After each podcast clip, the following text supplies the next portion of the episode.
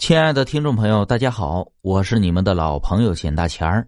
咱们今天要讲的故事是转移病痛。张飞的脖子上长了一个篮球般大小的瘤子，医生告诉他病情太复杂，只能吃药保守治疗了。医生给张飞配了药，他忧心忡忡的回家去了。尽管每天服药，张飞的病情却一点都没有好转，他的气色越来越差。他知道。自己时日无多了，就在这时，一个当道士的远房表叔来探亲，他替张飞请了一个鬼帮忙。鬼望着张飞的脖子道：“我不能治好你的病，只能把瘤子转移到别人的身上。你想想，究竟要送给谁？”张飞脑海中马上闪现出一张熟悉的面孔，他咬牙切齿的说道。就送给周云吧。周云是张飞从小到大的死敌，他不光抢了张飞的工作的饭碗，还把张飞的女朋友夺了过去，两人可以说是仇深似海。鬼点了点头，一挥手，张飞感觉脖子上轻松了许多，那个瘤子消失不见了。第二天，张飞听说周云一夜之间脖子上多出了一个肉瘤，并且还在飞快的生长，变成了一个大南瓜。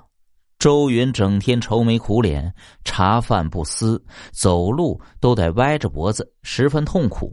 张飞高兴坏了，他满心欢喜的等待对方的死讯。不料，一伙国内顶尖的医学专家来到了市里，他们觉得周云的手术很有挑战性，决定花一百万让周云充当试验者。